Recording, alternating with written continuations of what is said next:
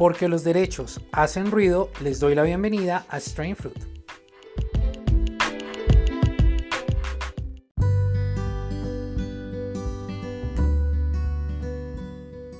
En el capítulo anterior de esta segunda temporada del podcast Strain Fruit dijimos que íbamos a dedicar un especial de cinco episodios al análisis del fenómeno de la migración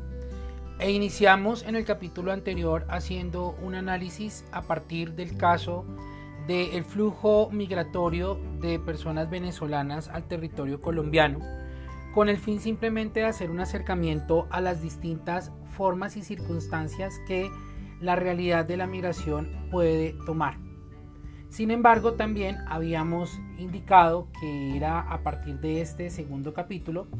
que vamos a dedicar a los tipos de migración que íbamos a empezar a abordar el tema ya de una manera mucho más académica y mucho más rigurosa, sin perder de vista nuestro eje articulador y es precisamente identificar aquella humanidad que se encuentra de alguna manera ensanduchada dentro de todo lo que comporta un proceso migratorio. Por eso es que nuevamente les doy la bienvenida a este segundo episodio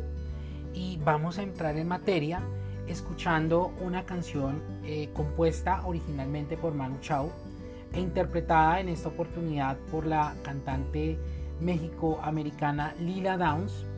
eh, compilada en un álbum llamado Al Chile un álbum en que Lila Downs entra a de alguna manera hacer un viaje por su identidad y por su esencia mexicana, pero también a través de la música un recorrido por aquellas circunstancias, situaciones y realidades que son propias de los pueblos latinoamericanos. Entonces vamos a iniciar con este intervalo musical y no se muevan, vamos a seguir luego de esto con eh, esta nueva entrega del podcast Strain Fruit.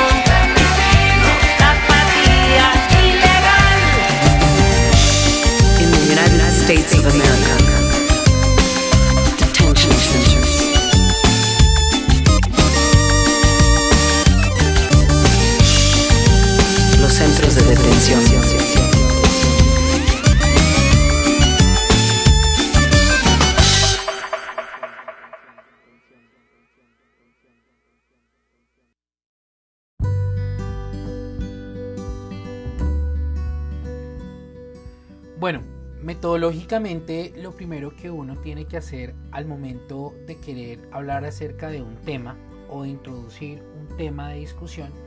es empezar por definir el tema que, que se propone. Y en este caso pues dijimos que íbamos a hablar acerca de las formas y clases de migración, pero pues también de aquello que ha servido como eje articulador hasta este momento en nuestras reflexiones y es la figura, la persona del migrante. Entonces, eh, según información tomada de la página oficial de las Naciones Unidas, de la Organización Internacional para las Migraciones, que es filial de las Naciones Unidas, eh, pues hablamos de que la migración es básicamente ese desplazamiento que una persona realiza fuera de su país de origen o de habitual residencia y que se puede dar independientemente de su situación jurídica, del carácter voluntario o involuntario del desplazamiento, de las causales de su desplazamiento que lo movieron a desplazarse y de la duración de su estadía. Eh, en este orden de ideas entonces vemos que la definición por sí misma es bastante amplia, lo que dificulta que en ocasiones eh, podamos entender ciertas realidades que se nos presentan como eh, fenómenos migratorios, eh, que ciertamente lo son, pero que de pronto eh, no los logramos enmarcar de entrada con el concepto tradicional o por lo menos convencional de lo que es la migración. El, el dato más inquietante hasta este punto es que por lo menos para el año 2019 el número de migrantes internacionales, esto es las personas que residen en un país distinto al de nacimiento, alcanzó los 272 millones en todo el mundo. De esta cifra, el 48% corresponde a mujeres. Esto genera de manera clara un incremento eh, en tan solo dos años de casi 25 mil personas alrededor del mundo. Eh, de estos 272 millones de personas migrantes en el mundo, 164 millones son trabajadores. Y también de la misma manera, eh, las Naciones Unidas estima que hay 38 millones de niños migrantes y que 3 de cada 4 de estos niños eh, está en edad de trabajar.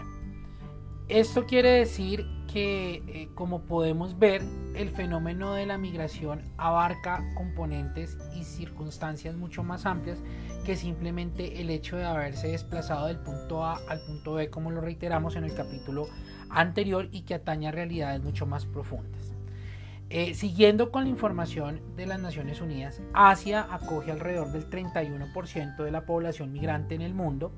mientras que eh, para el resto de continentes eh, se reparte así, Europa con un 30%, las Américas 26%, África un 10% y Oceanía un 3%. Esto es datos que las Naciones Unidas nos entregan, se dan eh, como compilación del portal de datos mundiales sobre la migración. Eh, ahora bien, como les decía desde el episodio anterior, más allá de entrar aquí a conceptualizar y a filosofar en torno al fenómeno de la migración a la persona del migrante, tenemos que salir al rescate de esa humanidad que muchas veces se ve eh, de alguna manera suprimida o se ve violentada por las circunstancias propias de la migración. En el capítulo anterior tomábamos el ejemplo de la ola migratoria que se ha dado por parte de ciudadanos venezolanos a Colombia y veíamos cómo eh, cuando los países no se encuentran lo suficientemente concienciados respecto de la razón, el origen y las consecuencias de los procesos migratorios, pues eso hace que no se pueda asumir el reto de la mejor manera. Decíamos también que en el caso colombiano, por ejemplo, eh, los procesos, las grandes olas migratorias de ciudadanos venezolanos hacia Colombia, se habían dado dentro de unos contextos históricos, sociales, políticos y económicos que hicieron que fueran mal recibidos, eh, no solamente, y en esto hay que hacer justicia a la verdad, y es que no solamente por temas ideológicos o políticos, sino por circunstancias muy propias de la realidad de nosotros los colombianos, y es que tenemos unas cifras de desempleo elevadísimas, un acceso súper restringido a condiciones de vida dignas, saneamiento básico, salud, educación, vivienda, trabajo, y todo esto ha hecho precisamente que el gran flujo migratorio de personas venezolanas a Colombia caiga mal. Esto no es una justificación, esto simplemente es eh, de alguna manera poner sobre la mesa todas las circunstancias que pueden dificultar que el proceso migratorio se pueda llegar a dar de una manera armónica, como pues es el ideal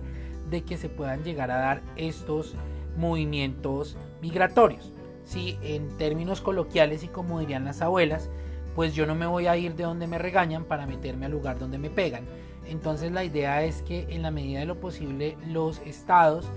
que se han tido, bien sea en destinos eh, migratorios o en países corredor para eh, los migrantes, independiente de su nacionalidad, pues puedan de alguna manera garantizar condiciones mínimas eh, de dignidad humana dentro eh, de pues, las posibilidades que tenga. Entonces, eh, una vez ya viendo por lo menos definido grosso modo lo que es la migración y lo que se entiende por persona migrante, pues tendremos que entrar a decir que las migraciones se dan de múltiples formas como también lo anunciábamos ya desde el primer capítulo, desde el capítulo anterior, pues también han respondido a distintas circunstancias a lo largo de la historia y esto hace que nos encontremos con una amplia gama de formas o de clases de migración, teniendo en cuenta que eh, la migración normal o tradicionalmente la entendemos como la persona que sale de su país de origen hacia otro país, pero sin perder de vista, de vista que también la migración puede darse dentro de los mismos territorios. La migración puede darse como consecuencia de otro fenómeno que ha sido muy común en América Latina y dramáticamente visible en Colombia que ha sido el desplazamiento forzado. Entonces, en el siguiente segmento vamos a hablar acerca de estos tipos principales de migración o por lo menos de las formas de migración que hasta el momento hemos podido identificar a lo largo de la historia humana.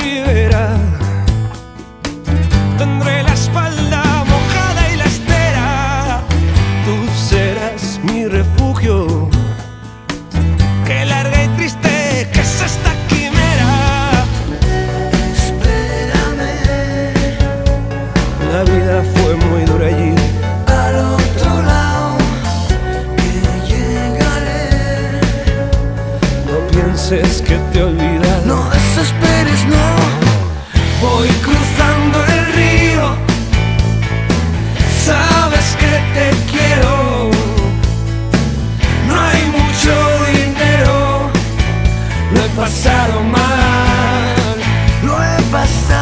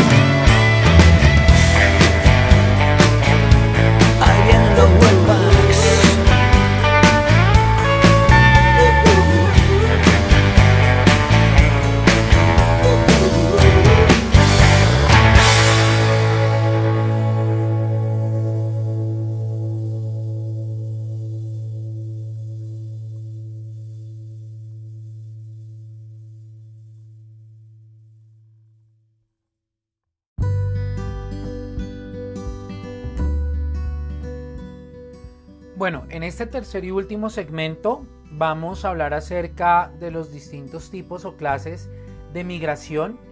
Cabe la pena aclarar que es, eh, digamos que una clasificación inicial y de ninguna manera busca reducir o limitar posibles fenómenos migratorios que se estén dando en este momento y que no hayan sido oficialmente determinados. Entonces, eh, cuando hablamos de distintos tipos de migración, quiere decir que se ha generado algún tipo de clasificación en función a muchos factores, como es por ejemplo el componente geográfico, las características del lugar desde el que se da y hacia donde se da la migración, las causas que han motivado dicha migración, la libertad, es decir, cuando la persona ha migrado por una decisión personal o si está ha sido coartada y ha sido violentada la persona para abandonar el territorio. El tiempo e incluso hasta factores como la edad también forman parte de, esta, de este gran fenómeno que es el fenómeno de la migración. Eh, como decíamos en el segmento anterior, la migración puede definirse como el desplazamiento de una persona o de un grupo de personas desde aquel lugar de nacimiento, de origen o desde el lugar del que tiene, en el que tiene su residencia o donde ha establecido su vida. En este orden de ideas podríamos entonces decir que una forma primaria de clasificación de estos tipos de migración es de acuerdo al límite geográfico. En este orden de ideas encontramos que puede haber, haber una migración interna, que es el desplazamiento que la persona hace de un lugar a otro dentro del espacio, dentro del territorio geográfico interior de un país y que esto siempre hace que la persona cambie, por así decirlo, de división geográfica administrativa. En el caso de países como Colombia, nuestra división es a través de mm, división administrativo-política, esto es decir, departamentos, municipios, y cuando el desplazamiento se da eh, entre departamentos o incluso dentro de municipios, hace que ya se pueda entrar a hablar de un caso de desplazamiento. En este caso tenemos como ejemplo preponderante en los años 60, en Cataluña habían casi un millón de andaluces y en los años 20, ¿sí? desde Almería, eh, debido a la decadencia de los viñedos y de la minería y de todas aquellas actividades económicas que representaban la fuerza o el músculo económico de Cataluña, pues se dio un gran éxodo de personas hacia otras localidades de España. Entonces acá tenemos un claro ejemplo de lo que es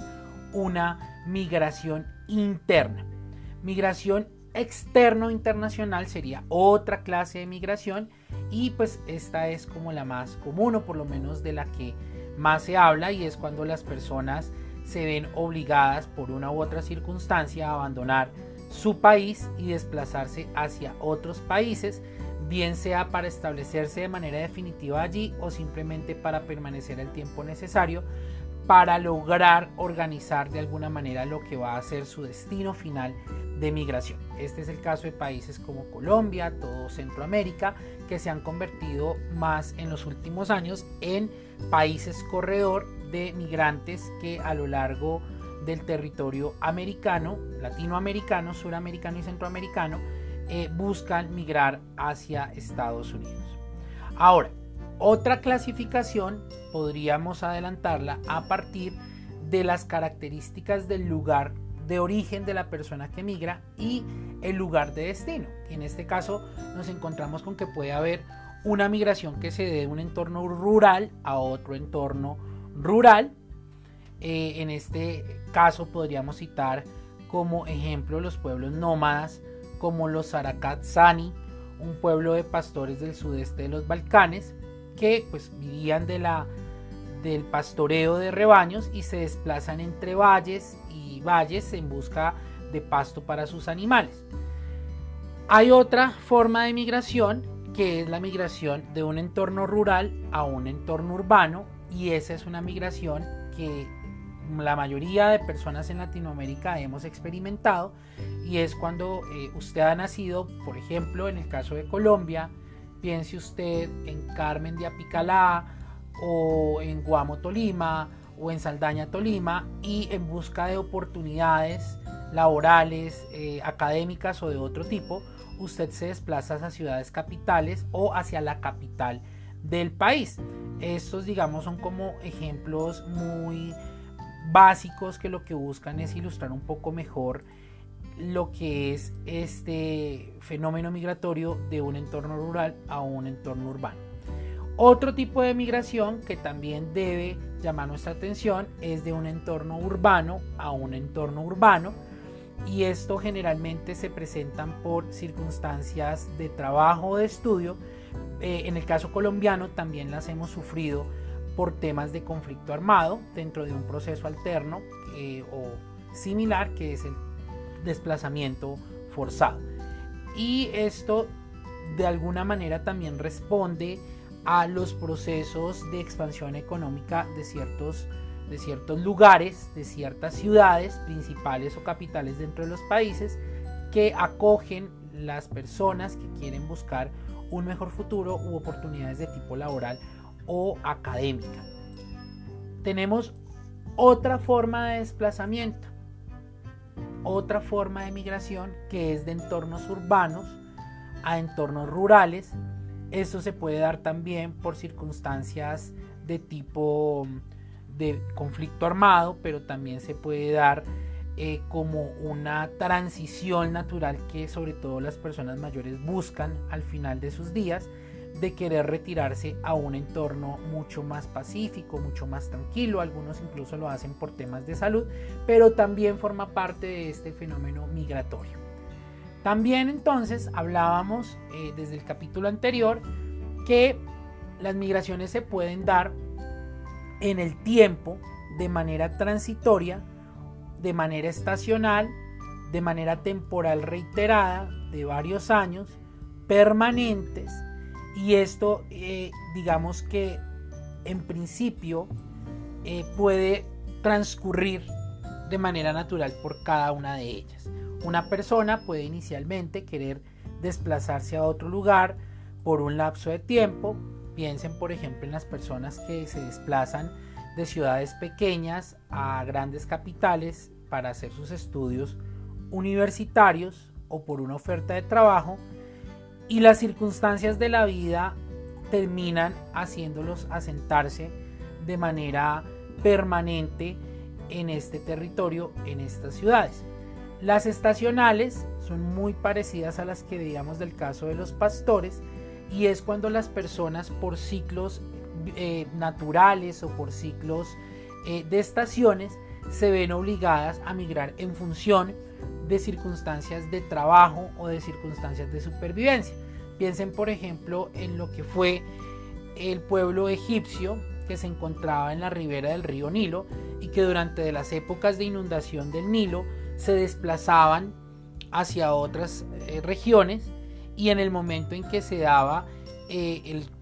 mm, la vuelta al curso natural del Nilo, entonces volvían a la ribera del Nilo para adelantar actividades de agricultura.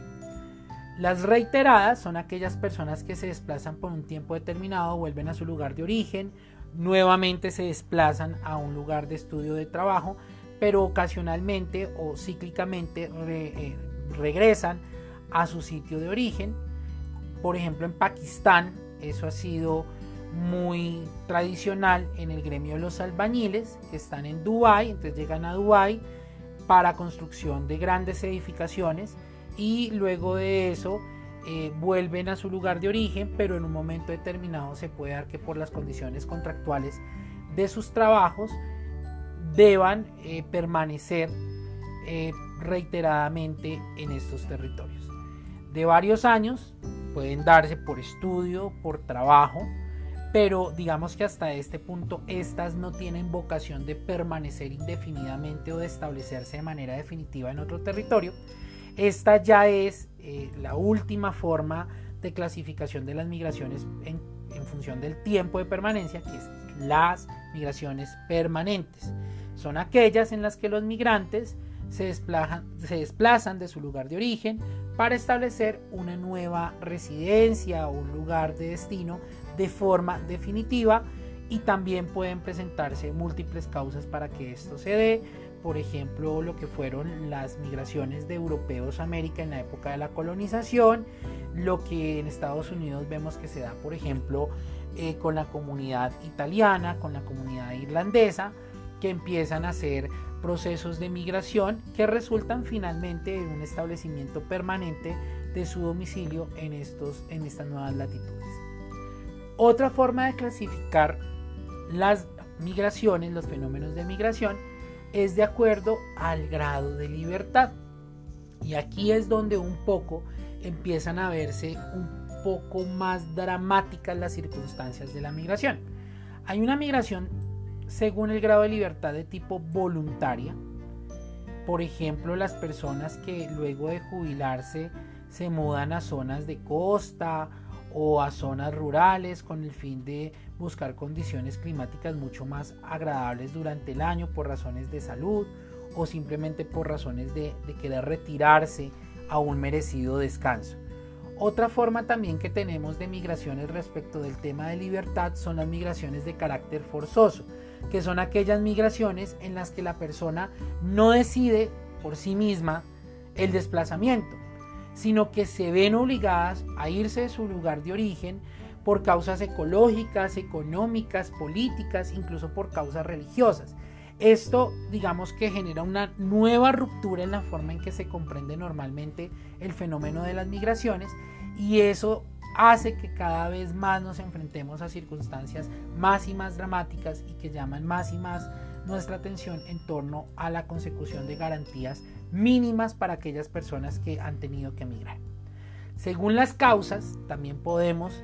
identificar que se dan migraciones de tipo ecológico. Piensen, por ejemplo, en las personas que han sido víctimas de grandes catástrofes naturales. En Colombia tuvimos, por ejemplo, en la década de los 80 el desastre de Armero, en donde toda la ciudad de Armero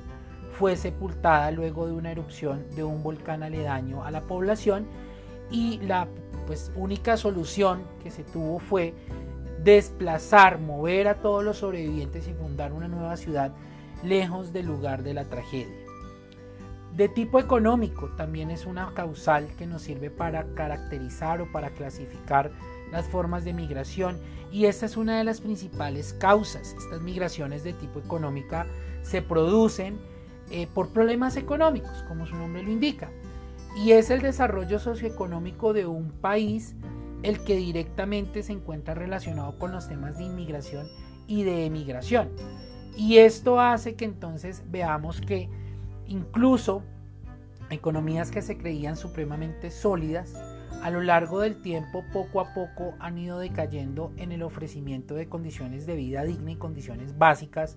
de dignidad para la vida de sus ciudadanos, que ha hecho que las personas se vayan de estos países. Esos son procesos forzosos, ya que pues las situaciones económicas hacen que las personas no tengan otra opción para sobrevivir, sino irse de sus lugares de origen. Y esto es lo que vemos, por ejemplo, en África, todas estas escenas dantescas y, horripilantes que hemos visto en el estrecho de Gibraltar,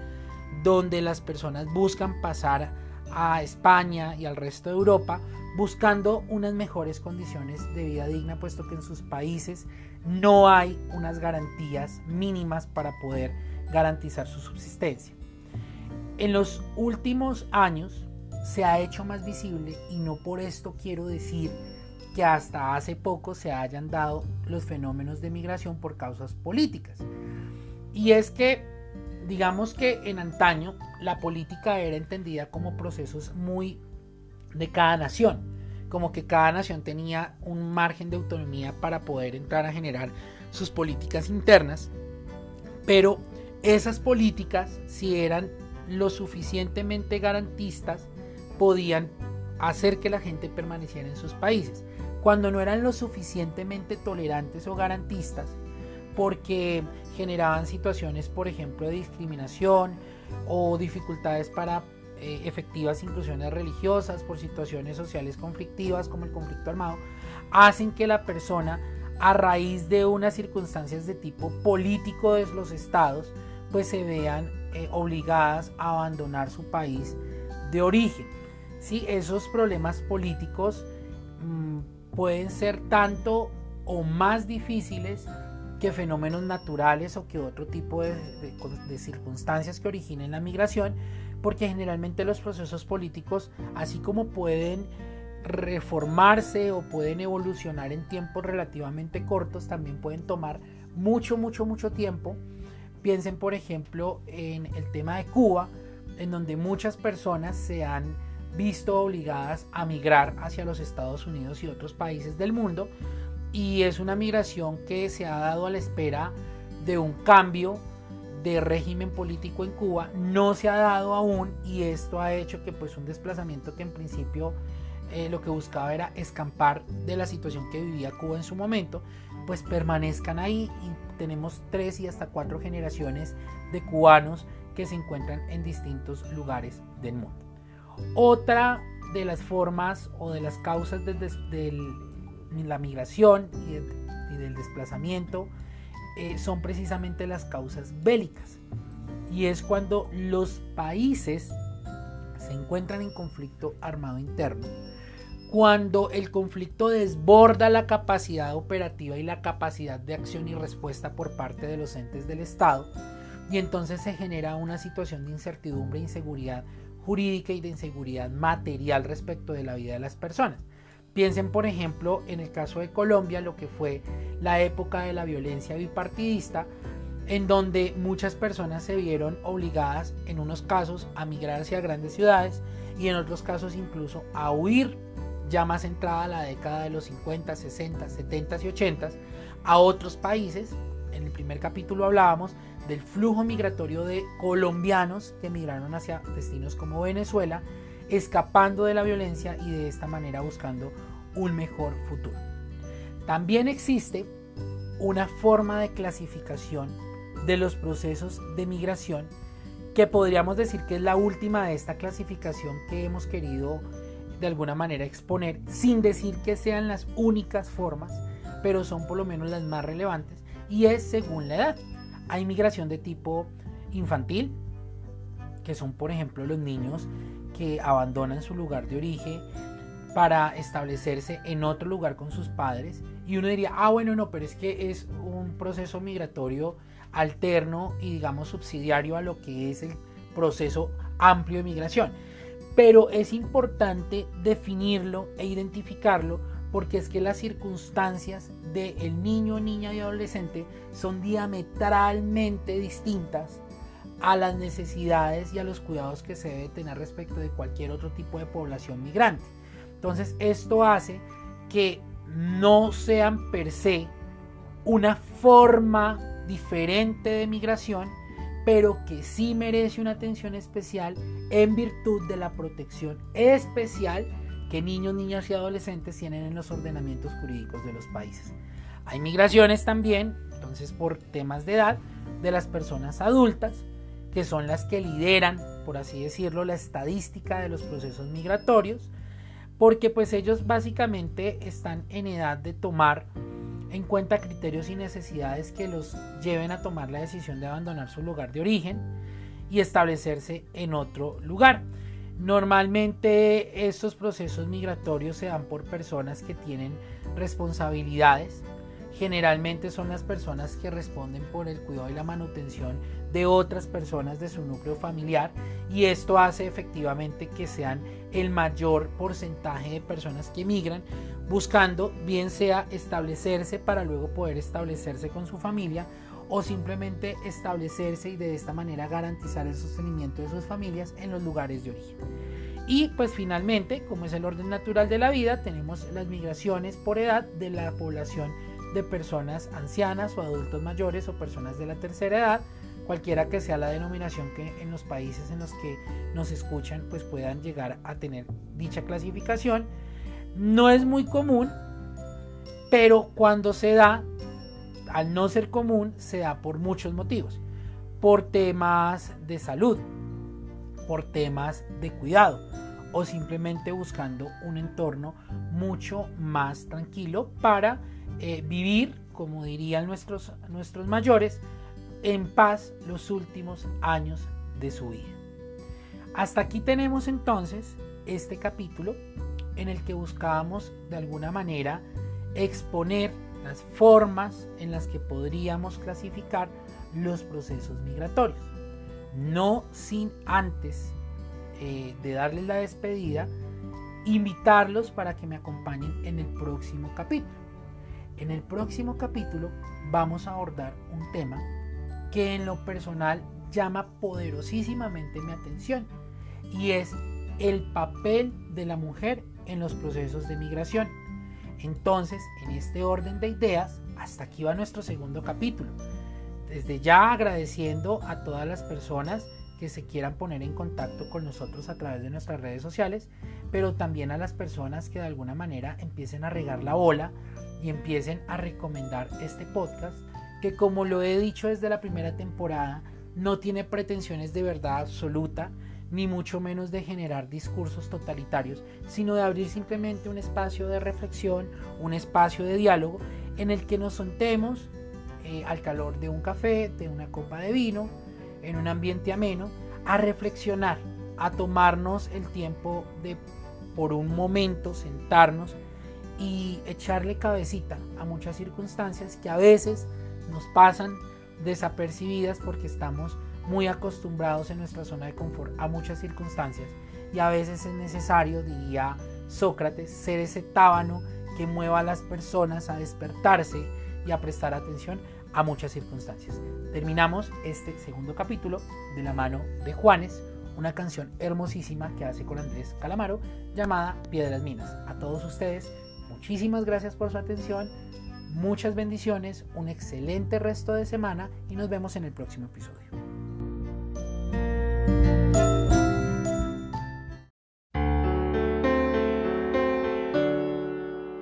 Son caminos de caminos, donde las piedras son las minas que van rompiendo huesos de la tierra que se queja, dejando inválida la esperanza. La dulce voz de un niño se torna en la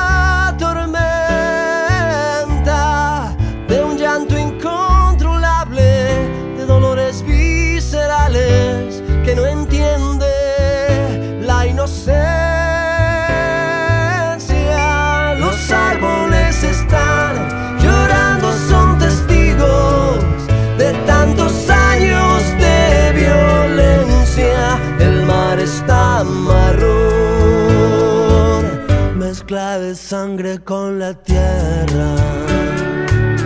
Pero ahí vienen bajas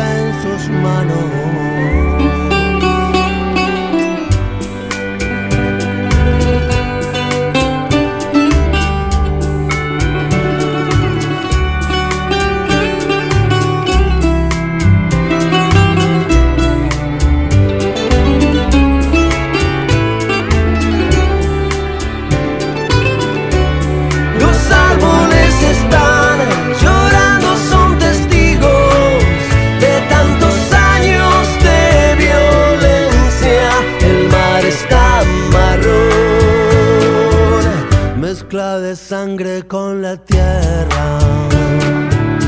Pero ahí vienen bajando de la montaña con la esperanza.